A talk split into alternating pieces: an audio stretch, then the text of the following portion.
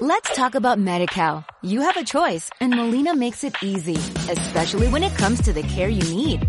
So let's talk about you, about making your life easier, about extra help to manage your health. Let's talk about your needs now and for the future. Nobody knows MediCal better than Molina. It starts with a phone call. Call 866-420-5330 or visit meetmolinaca.com. Let's talk today. Esto es Internetas.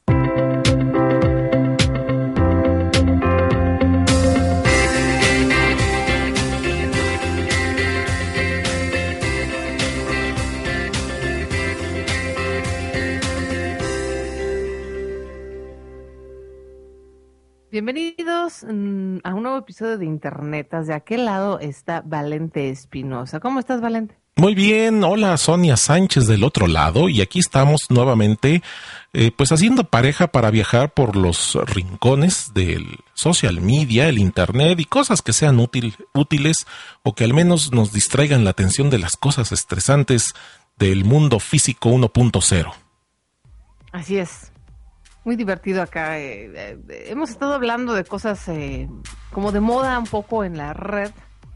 Y, y de eso se trata un poco, ¿no? De, de hablar de lo que está pasando, de lo que no está pasando, de lo que pasó y posiblemente de lo que pasará. ¿Cómo no? Sí, exactamente. Muy futuristas, muy visionarios y pues temas que nos pegan a todos. Entonces déjame pasarme ahora acá a la otra ventana. Tenemos un chat, tenemos el Twitter, formas de contacto.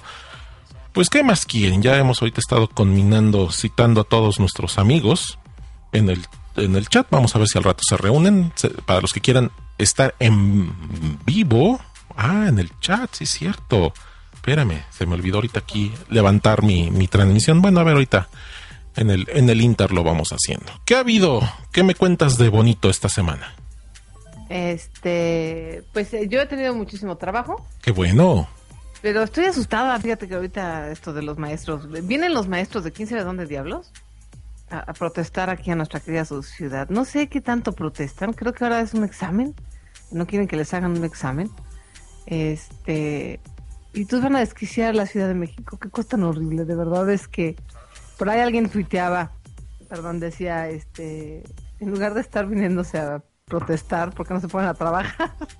Claro. Quizá trabajando, ¿verdad? Tendrían más dinero y no tendrían razones para protestar, que dicen que esa es un poco la, la posición eh, conservadora siempre, ¿no? O sea, A ver, déjame trolearte ese último argumento. Si trabajarían más, ¿tendrían más dinero? ¿Que no, que no es un sueldo fijo? Hagan o no hagan. fíjate que no. Yo tengo esta teoría y lo he platicado mucho en el blog de blogilana.com y en el podcast e incluso en el programa de radio, que hay una teoría que yo llamo la teoría de la abundancia.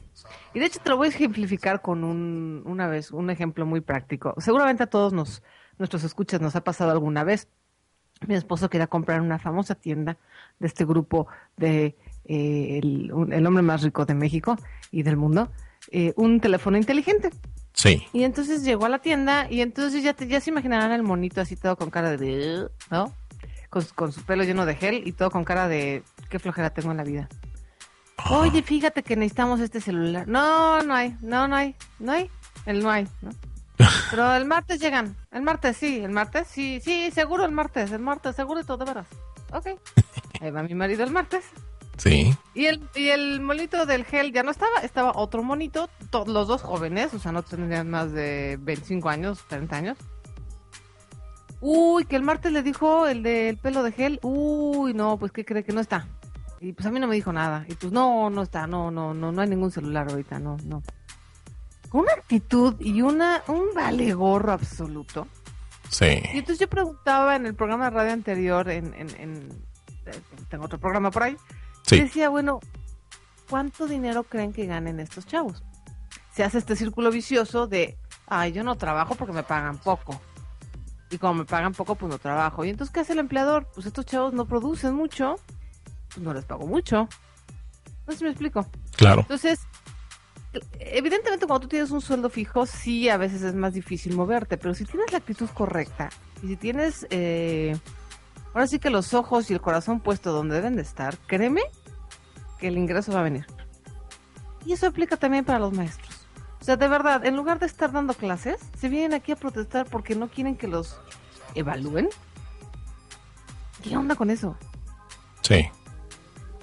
Pero, eh, nuevamente, ¿qué puede hacer un maestro para ganar más? Eh, la zona de confort es, es, muy clara en muchos de ellos. Ok, ya soy maestro, ya estoy aquí. Eh, tendría que valorar y encontrar cuántos de ellos aman su profesión de maestro, su profesión de, de profesores. Como para que digas, no, es que sí, me da mucho orgullo formar a los chiquitines y me sale la lagrimita en el ojo cada vez que termina una generación y se van, pero llegan los nuevos. Fuera de eso, ¿qué más? Vamos, los maestros en, muchos lados tienen un sueldo congelado, fijo y punto, se acabó. Digo, sí, para que hagan más dinero. Algunos maestros de educación superior, educación media superior, pues les dan horas, ¿verdad? Les dan, les dan grupos, como le, como le llaman. Entonces, entre más grupos les den, pues claro, su sueldo va en proporción a la cantidad de horas, que, de horas grupo que ellos dan. Pero pues muchos de primaria están así como que... Mi pues, solución es la siguiente, si no te gusta, no te sale la, la lagrimita cada vez que se gradúa un alumno y lo estás ahí nada más por el dinero, si lo único que te importa es el dinero, estás en la profesión equivocada, cámbiate de profesión. Uh -huh. De verdad. Uh -huh. O sea, si lo único que les importa es la lana, ¿qué estás haciendo ahí? Sí. ¿Sí me explico? Sí, sí, sí. Y créeme que aunque haya sueldos congelados y aunque haya, eh, digamos, topes, el que es movido tiene mejores oportunidades. Ajá. Inevitablemente, es como yo le decía en el programa, oye, ¿tú crees que alguien con el talento de Lance Armstrong y la habilidad que tiene y el trabajo que tiene, que metía para ganar siete Tours de France, no le iba a llegar el dinero a su puerta? O sea, ¿cómo? O sea, ¿cómo siendo bueno en lo que haces no te va a llegar el dinero? Claro. ¿No? Es que es, eh, es que el entorno de, de, de, de los maestros, el, el magisterio, no, es duro y es complicado. Yo, yo sé que no es tan sencillo. O sea, créeme que yo sé que es una combinación de ingredientes. Sí. Pero todo empieza con uno y todo empieza con la actitud. Si tu actitud es venir a 250 mil kilómetros de distancia desde Oaxaca, a venir a protestar y a parar y desquiciar la ciudad para conseguir algo que supuestamente te corresponde por derecho, empezamos con una actitud equivocada desde mi punto de vista. Eso sí. Y el hecho es de que vienen y, y, van a seguir, van a cobrar su sueldo como si hubieran asistido. O sea, vienen con a, a hacer su, su, su, movimiento subsidiados, por decirlo así. Claro, por subsidiados por el, por el sindicato. ¿no? Claro. Entonces, los, bueno. y, los, y los alumnos, bien, gracias. Entonces ahí tenemos otro, otro, otro elemento, el sindicato. Que si, okay. que si lo quitamos, que si lo tiramos, que si, en fin. Del terror, del terror. ¿Y cuál es el resultado? El resultado es que los maestros ni, ni, siquiera tienen lo que quieren, no están nadando en dinero, no les mejoran las condiciones laborales y los alumnos se quedan sin, sin, sin clases y están con maestros mediocres. Sí. La verdad es que ese es el resultado. Sí, sí, sí. Pues bueno, el día de hoy es eh, 15 de marzo, lo, lo, lo, lo, enfatizo porque va a ser un día caótico. Eh, vi en las noticias el plan de marchas van a salir de cinco puntos diferentes de los alrededores de la Ciudad de México. Uno, los que me quedan más cerca aquí al norte de la ciudad, se están congregando en la central de autobuses del norte. Entonces de ahí va a salir el, el, el, el montonal, otros desde Tasqueña, otros desde la terminal oriente, otros vienen por la entrada a Puebla. O sea, este día, como, como han insistido los otros medios, si no tiene absolutamente nada que ir a hacer al centro, no vaya porque va a estar, híjole. No, y además, a mí lo que me da coraje es, bueno, nosotros qué culpa tenemos, ¿no? O sea, ¿por qué van a afectar a gente que no tiene nada que ver con ellos? Claro. Eso se me hace horrible, pero bueno. El y además me parece terrible que las autoridades, en lugar de no permitir ese tipo de marchas y ese tipo de abusos contra la gente que produce, los cuida. Sí. Va a hacer cercos para cuidar a los marchantes. Pues sí. Sí, ¿qué tal si los atropellan? No, qué feo sí, se no, vería. Pobrecito, sí, no. Y a los demás que chinguen a su madre, ¿verdad? Perdón con el francés. Perdón, pero este tema de las marchas sí me molesta mucho. Yo sí creo eh, que no hay que, que, caer en los extremos. Después del extremo del 68, ahora estamos en el, en el extremo pusilánime absoluto del otro lado, de que hagan lo que quieran y que tomen la ciudad. ¿no? Que, que un locazo sea capaz de tomar reforma durante tres, seis meses. Claro. No, no está padre, pero bueno. Pero también da que ternura. quejarse es bueno, man. También da ternura luego las declaraciones que hizo el secretario de Educación de que a él le gustaría que las marchas las hicieran los fines de semana para no afectar a los niños. Ay, a los niños. Ay, los niños. Están tan afectados que están en las marchas, los niños. Eh, Está idiota ese hombre. Ay, Dios mío. Paciencia, paciencia. Ahora sí, como decimos de broma, Dalai. Respiramos uno, exhalamos dos. Yo, menciona, afortunadamente, no tengo que salir. Este, es muy curioso porque yo luego hago berrinches, pero yo no salgo. Afortunadamente todo mi trabajo está en, en casa, en mi oficina, en su casa. Y cuando salgo lo hago en bicicleta, Sí. realmente. O sea, ya el, cor- el carro y yo, bueno, ya tenemos una relación a larga distancia. Eh, pero aún así me da coraje y aún así lo lamento porque yo he estado atrapada en el tráfico y lo lamento por los miles de automovilistas y de trabajadores y de gente que paga sus impuestos y que trabaja y que está atorada en el tráfico. sí. Y Pero bueno, pues ahí está. eh, eh, tú haces trabajo local. Yo por eso también en otros foros donde he tenido la oportunidad de, de mencionar el teletrabajo. Buscar opciones de teletrabajo, los que puedan. Yo sé que no todos pueden. Digo, yo creo que No, no es el herrero no podría teletrabajar mi casa, ¿verdad? Este, no, ni el, ni el plomero, ni nada. Pero por ejemplo, los carpinteros, sí, eso está chido. Ahorita nosotros mandamos a hacer unos muebles y entonces está padre porque el carpintero va y los está haciendo en su taller. sí. Ya nada más hasta el día que los entrega ya viene para acá, pero mientras los hace, todo es en su taller. Ok, ok, esa es una modalidad mixta de que toma la orden, las medidas y ya el resto lo, lo- lo procesa. Y luego Exacto. los que producen o producimos contenidos en línea, productos digitales, pues eso sí, eso sí, a, a menos de que haya las reuniones, ¿no? De trabajo, de que mires que tenemos que platicar contigo, que nos digas y que te expliquemos y que nos agarres la idea y que estemos todos sintonizados. Pero fuera de las Y aún así, yo les digo, oye, para eso está el Skype, ¿eh? O sea, no, no, no, no. Luego hay gente que dice, ay, perdón, yo tengo mi oficina en Santa Fe, ven para acá, ¿no? No, hombre, están pero bien locos del cerebro que están.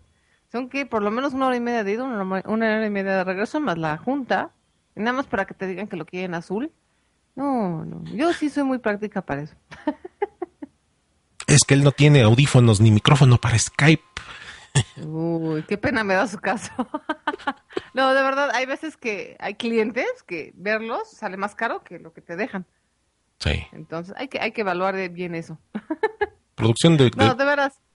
Yo ya me volví alérgica a salir, en serio, lo platicaba en otro de los podcasts, eh, que ya estoy, sí terminó uno como secuestrado un poco, ¿no? Secuestrado, eh, ni siquiera por la inseguridad, está secuestrado por el miedo a la que vas a salir, te va a tocar un tráfico de perros, Sí, y vas a recorrer tres kilómetros en 40 minutos. sí, Es increíble.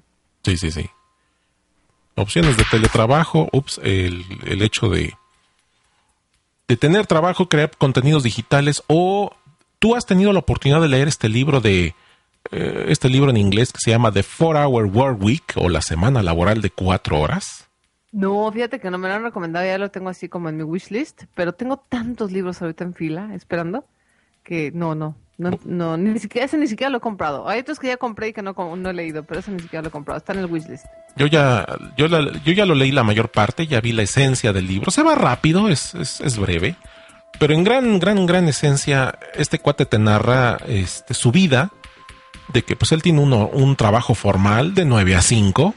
eh, se presenta en la oficina, realiza un trabajo. Pero parece que el tipo de trabajo de oficina que hace enfrente de la computadora, bien lo podría hacer enfrente de la computadora de su casa. Entonces le, le- le vende la idea a su jefe, a su jefe de área, su jefe inmediato, le dice, oye, yo soy más productivo en mi casa, ¿por qué no hacemos una prueba? Déjame trabajar en mi casa el- los lunes. El lunes no vengo a la oficina, trabajo desde la casa, mira, con esta pieza de software yo puedo exportar la, la- la pantalla de mi cubículo, de mi computadora a mi cubículo en la casa, porque tienen en la empresa un software, una aplicación que no te puedes llevar a la casa, es una aplicación centralizada. Pero bueno, la, la, la terminal, la pantalla, sí la puedo trabajar desde allá y hasta soy más productivo. Mira, vamos a medirlo. Su jefe estaba muy renuente porque pues claro, pues es que para eso tenemos oficinas y para eso necesitamos que ustedes vengan aquí y ustedes están trabajando con nuestro sistema. Pues la cosa es que le estuvo duro y dale, duro y dale hasta que dijo, bueno, órale, pues vamos a ver. Y pues ya que se hizo y, y después de, no sé, un par de meses de que ya no iba los lunes, pues le mostró el reporte a su jefe, mira, los lunes he sido más productivo, mira, ¿por qué no, no, no lo aumentamos a, a, tres días a la semana? O sea, el aventurado y el jefe, no, no, no, no, ¿cómo? Bueno, órale pues, dos días, lunes y jueves. Bueno, pues así se fue, poco a poco, convenciendo y cada vez eh, llegaba el momento en que ya nada más iba un día a la semana. Dice este cuate que una vez que lo logró, que logró ya nada más ir un día al trabajo, ya te, y como podía trabajar a la distancia, pues ya había llegado el mes de agosto y él quería irse al Oktoberfest, que es un festival en Alemania, muchas cervezas, muchas carnitas, salchichas, y se fue, se fue al Oktoberfest y pues claro, él seguía trabajando desde la habitación del hotel en donde se hospedaba en el horario de trabajo, producía y ya que terminaba y sacaba, órale, vámonos a la pachanga y vámonos a las chelas. Y entonces él descubrió el valor de no presentarse físicamente en un sitio y poder realizar un trabajo a distancia. Entonces es por eso que fue reduciendo la cantidad de horas de trabajo en la oficina.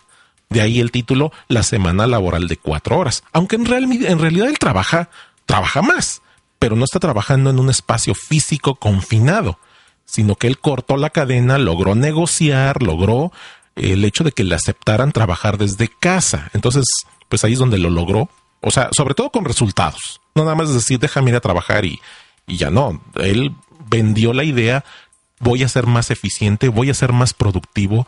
No quieres que sea yo más productivo, déjame trabajar en casa, en, casa estoy mejor. Y, y, lo logró. Entonces, bueno, pues ahí está la idea. Para muchos podría ser viable, para muchos otros puede ser nada viable, sobre todo con el tipo de jefes y sobre todo con la infraestructura, ¿verdad? Luego que el Internet pues ahí no puedes dar la excusa de que, ah, es que no lo pude hacer porque el internet falló. Bueno, pues entonces ya regrésate a, tu cubículo, ¿verdad? O cosas de esas. Pues por ahí va el estilo del 4-Hour Work Weeks. Fíjate, yo esto lo descubrí en 1990, no, en el 2000, 1999. En, en 1999 fue cuando yo se me prendió el foco y dije así como cual infomercial gringo, it's gotta be a better way. Me cansé de estar regalando mis horas más productivas a una oficina donde además generalmente pues no hay demasiados círculos viciosos como para que tu trabajo sea realmente aprovechado. Sí. Y ahí fue cuando yo decidí que tenía que trabajar por mi cuenta y además no estar esclavizada a los horarios. Exacto. Y me salió bien. Me costó trabajo hacer la transición, no se crean, ¿eh? No, no, no siempre es fácil, pero... Pero no, hombre, de haber sabido que eso es del libro, no, pues eso ya. Para mí ya llovió. Y además ya llovió en una época, la verdad es que yo sí hice la transición en una época en donde era raro. En una época donde en el 99 no todo el mundo tenía internet, no tenía el uso que ahora no existían los teléfonos inteligentes, por ejemplo. Sí. Y este y era un concepto raro, este concepto de ser freelance, de ser autoempleado y de trabajar desde tu casa o hacer algo desde tu casa era un poco extraño. Pero sí, a mí una de las cosas que me fastidió fue el commute, los viajes, ¿no? De, ir a trabajar todos los días hasta casa del diablo. Porque además yo vivía en el norte. Entonces, a veces yo llegué a tener trabajos, por ejemplo, vivía en satélite y tenía trabajo, eh, estuve como cuatro meses en W, y entonces era hasta Tlalpan. Para que sea una idea, son como 25 kilómetros, Mm. pero con un tráfico de perros. Era de una esquina de la ciudad a la otra, de norte a sur. ¿No? De, de, la salida, de la salida a, a Querétaro a la salida a Cuernavaca. Wow. eh, entonces eran cosas así que decías, no, es una locura. Sí. Una absoluta locura. Así terminas muy cansado. Entonces, eso fue un factor importante para hacer la transición. Ese y muchos otros, ¿no? Obviamente, eh, alguna vez dije que no... Hay más millonarios que son empresarios que millonarios que son empleados. Esa es otra, esa es otra gran razón. Uh -huh. U otra todavía para, para agregarle sal a la herida. Trabajas para ser millonario a alguien más. Exactamente. Oh. O si no millonario, por lo menos para llenar los bolsillos de otra persona. Los tuyos, como decías de los maestros, ¿no? Se llenan hasta cierto punto, ¿no? Si hay un tabulador, si hay un tope, ¿qué haces? Sí, Te mueves. Si no, si no puedes moverte para arriba, lo ideal es moverte para los lados. sí. Esa es la verdad. se oye medio gacho. Y se oye con albur, pero no, es sin albur y no es gacho. Es cierto. O sea, si no tienes para dónde subir en la escalera corporativa hacia arriba, pues muévete a los lados, compadre. Sí. Pues ahí está la realidad. De lo- eso, de todas formas, abrimos los ojos, nos asomamos por la ventana y ahí están los maestros haciendo bola, conflictuando la ciudad, o como, como dice este un comentarista en televisión, esta ciudad se llama Desmadrópolis. Desmadrópolis. Y bueno, ya la última opción, de verdad, se los digo de corazón, si tienen que transportarse, si están en un trabajo que además les gusta y que les paga bien y que no quieren dejar la oficina. Y luego hay gente que dice, yo, yo no puedo trabajar en mi casa. O sea, a mí me gusta el orden de la oficina y llegar e ir y cambiar de ambiente y está bien. Sí, Entonces les propongo que usen la bicicleta, de verdad. Sobre todo estos días soleados, bonitos, nada más pónganse un poquito de bloqueador. Y es maravilloso andar en la bici y ver a todos los carros así hechos nudos y tú, uh, no vas tan rápido como ellos cuando no hay tráfico, pero definitivamente vas mucho más rápido que ellos, el 80% del tiempo. eso yo lo experimenté con la motocicleta deportiva. Este, bueno, pues es que no es trivial ir en bicicleta desde Indios Verdes hasta Ciudad Universitaria por el circuito interior. Pero sí, con la moto tenía mi carril exclusivo, que era la rayita que separaba dos carriles. Y pues todos los coches ahí detenidos y con la moto avanzando, avanzando, avanzando y llegaba en media hora hasta Ciudad Universitaria. Y luego regresar. Y, y luego hasta mi esposa me decía, ah, ya hice, sí, ya hice esto, ya hice esto y ya fui por aquello y ya hice esto. Sí, no, no, es que estar encerrado en el tráfico es tremendo, pierdes una cantidad de horas valiosas de producción increíble, por eso me, me, me- molesta que el gobierno permita este tipo de megamarchas, pues se pierden horas laborales importantísimas. Mi cuñado bueno. trabaja en una famosa empresa de, de, de casa de bolsa y fondos de inversión. Él hacía cuatro horas de traslado por las mañanas hasta desde, bueno, pues desde el norte de la ciudad, desde Vallejo, hasta Ay, Santa horror. Fe. Madre santa. Y luego Ay, la pobre. salida de la noche, que ahí ya eran como unas dos horas y media, algo así. Este, hasta que ya finalmente se fue a vivir a Querétaro y pues ya le queda, las oficinas le quedan a unas cuantas cuadras. Todavía usa coche, pero ya no es lo mismo que atravesar periférico en hora punta. Y así estuvo el cuate cuatro años. Yo, yo creo que ya ha de tener un temple de acero. Que aguante, de verdad que No, aguante. sí, Hace que falta ser un monje budista. Qué horror. Si yo desperdiciaba una hora, dos horas y me quería morir. Sí, No, no, no. no.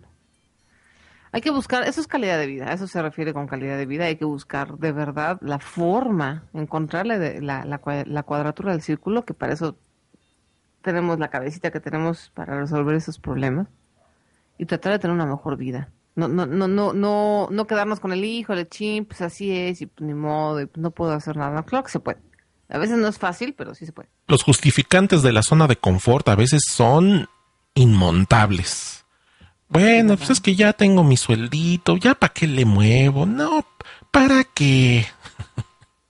Sí, no, es que no puedo estar mejor. Que yo creo que es un poco lo que embarga a los maestros, fíjate. Ya aquí yo no conozco a ninguno en persona, pero hay, yo creo que sí debe haber una especie de desesperanza también, Sí, ¿no? De decir, híjole, pues es que no puedo hacer nada mejor. sí, Y pues eso no es verdad.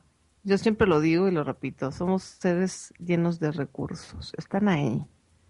Lo único que tenemos que hacer es realmente ver que tenemos recursos. sí, sí. Pues ahí está, estábamos sufriendo en la Ciudad de México con todo este movimiento, los maestros y tratando de entender, tratando de analizar. Este sí está mal que vengan a, a desquitarse con todos nosotros y que si con eso generan presión, pero pues es que de pronto luego no hay dinero, no hay dinero, ¿cómo quieren que les paguen más? Y pues mágicamente creo que sí les pagan o al menos no pierden su sueldo. Estas horas que ellos se ausentan se las pagan. Y pues Lo, bueno, lo peor es que ahora, Valente, no vienen a, a pedir más sueldo, ahora vienen a que les quiten una evaluación, un tipo de examen. ah sí, sí, sí. Entonces, ya ni siquiera es por el pipirín. Es, no quiero que me evalúes. Sí. porque soy un maleta y entonces no quiero que se, no quiero que te enteres. Sígueme pagando aunque sea mal maestro. Sí, Eso está peor. eso está, está peor, sí, cierto. Yo digo, yo digo, eh, digo, no se van a echar encima porque no, no, no es que, no, de veras, no es que no quiera que la gente gane dinero, no es eso, pero el, el mundo es una meritocracia. Tú velo, la vida animal Sí, es una meritocracia. El que escapa y el que tiene las piernas más rápido es el que so- es, es- es el que sobrevive. Entonces se lo merece porque lo trabajó. Exactamente. Así es, es- digamos que es la ley de la naturaleza, ¿no? Entonces, por esto esto de los sindicatos y esto de- del proteccionismo generalmente termina peor y no funciona porque la cosa, la vida no es así. Sí, Y de hecho yo creo sinceramente que los maestros estarían mucho mejor si pudieran tener más libertades y no estar ahí a- a- ahorcados con el sindicato y si pudieran tener la libertad de escoger qué quieren hacer. sí, sí. Pues, en fin, pues ahí está. Este fue nuestro, nuestro episodio de Quejémonos. Nuestro rant. nuestro rant episode, rant episode. Hablamos un poco de teletrabajo. Gracias a los maestros que nos dieron eh, pie para este tema. Yo si me encierro a piedra y lodo en mi rincón, yo no salgo para nada este día. No, además está padre porque hablamos de las ventajas de Internet. En serio que el, todo esto del teletrabajo y muchas cosas que hacemos, entre ellas este podcast, no serán posibles sin Internet. Exacto. Sí. Sí. El, el- el hecho de crear contenidos que sean asincrónicos, que usted puede consumirlos, descargarlos en el futuro, tal vez en un rato o tal vez dentro de un año. El hecho de que podamos interactuar a través de, de- la red. El Internet viene a cambiar muchas cosas, destruye muchas cosas que ya existían, construye otras cosas nuevas que, que no, no, no, no se tenía idea. Así que arriba el teletrabajo, arriba la creación de contenidos digitales, arriba la economía. Y, parte ya para, para terminar y un poco vinculado a esto, había un, hace unos seis años, un sitio, un sitio web que después pues perdió recursos y se convirtió en un blog gratuito que creo que todavía está por ahí en Blogspot. El sitio se llama The End of Free, el final de lo gratuito. Y este sitio lo que hacía era consignar aquellos servicios que empezaron funcionando gratuitos, que tú nada más te inscribías y pues ya lo, empezabas a usar, ver sus características, y pasaba un tiempo definido por parte de los inversionistas o, o los que operaban en eh, esa aplicación o ese servicio en línea, y llegaron el momento en que decían, ya no va a haber cuentas gratuitas, este, va a haber cuentas, va a haber con planes de pago, ya vieron qué útiles somos, así que les informamos que a partir de tal mes ya no habrá cuentas gratuitas y te va a costar tanto el uso de nuestro servicio. Por eso el sitio The End of Free, el final de lo gratuito. ¿Y, y qué servicio daban, perdón? Consignar, reportar justamente eso. Tal compañía ya dejó de dar servicio gratuito, pero pues, mencionaba de qué se trataba. O sea, consignaba todos los sitios que ya dejaban de, de ofrecer algo gratis, ya, ya, ya cobraban por los servicios. Órale. Y Entonces, bueno, obviamente se quedó desolado y desierto. Pues sí, este, y, y por eso en esta sección estoy planeando tener una pequeña sección chiquita que se llama De Agrapa ya no hay.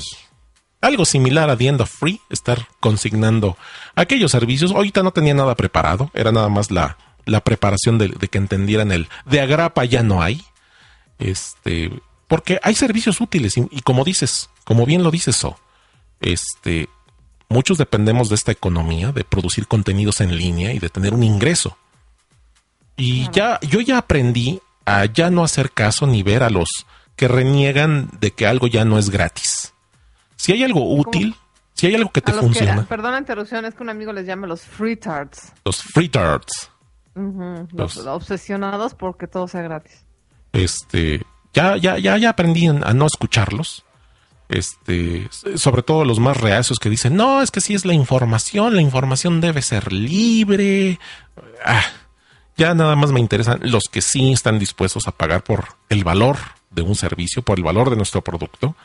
Y, así tiene que ser. Una economía tiene que sustentarse con gente que diga, ah, ok, estoy convencido de del valor de tu servicio y lo pago. Y, y ya. Sí, es muy curioso porque la información tiene que ser gratis, pero ellos sí cobran y ellos sí quieren ser remunerados por su trabajo. Ujú, Eh, un poco lo que sucede es que hay muchas personas que creen que los contenidos y el escribir y el hacer podcast, eh, pues no son un trabajo, ¿no? Entonces, es tu hobby, entonces tienes la obligación de regalarlo, es, lo ven como una obligación. Sin embargo, eh, es la ley del embudo, ¿no? Cuando ellos tienen que cobrar por algo, pues ellos sí lo cobran, ellos sí tienen que comer. ¿no? Claro. Entonces es, es, es muy curiosito ese, ese fenómeno. Sí, yo tampoco ya no los pelo, ¿no? La gente que dice, ay, es que, por ejemplo, de repente a mí me invitan a hacer pláticas o me invitan a cosas y también quieren que luego lo haga gratis. Entonces, para mí es, bueno, gratis lo que hago en el blog. Sí, Lo demás sí lo cobro, mijo. exacto. Con la pena. Exacto. Con la pena. Es el nuevo modelo. Y, y- y, bueno, pues la anatomía del free art, alguien deberá hacer un, un, un- un info, ¿cómo se llaman? Estas largas hojas donde consignan puras netas realidades, estas infografías. Una infografía de un free art, me gustaría ver una. Sí, fíjate que sí. Le voy a decir a mi amigo, porque aparte es diseñador, entonces podría diseñar una chida. Ok, pues ya con Sí, esto, no, no. con esto Por hemos... cierto, pues ¿Sí? paguen, ¿no? Vamos a pedir que nos paguen ahí, ¿no? Suscríbase a la versión premium de este podcast. Nada más, le- lo único que tiene que pagar es su presencia. Venga, hágase presente en el foro, véanos en vivo y va a haber pre-show y a veces también after show en vivo, en directo, donde usted puede interactuar con nosotros. Así es. Los invitamos para el próximo jueves a las ocho y media de la mañana. Acuérdense que el sitio es pimelibre.com, diagonal webcast. Ahí estaremos el próximo jueves a las ocho de la mañana, si algo no sucede, ¿verdad? Porque luego de repente la vida se atraviesa. Claro. Pero O, no, o- o se atraviesan muchos maestros. o que no se nos atraviesen los maestros. Y, ¿Sabes qué? Debemos hacer una película de zombies. Una película de zombies mexicana y entonces en lugar de zombies son los maestros, güey. Ya ¡Ay! todos harapientos así de... "Uh". ¡Qué miedo! La Ciudad de México es atacada no por zombies, sino por maestros. Por maestros. Muy bien, pues ya con esta nos despedimos, amigos. Nos vemos la próxima semana. Aquí los estamos esperando Sonia Sánchez y Valente Espinosa. Adiós. adiós.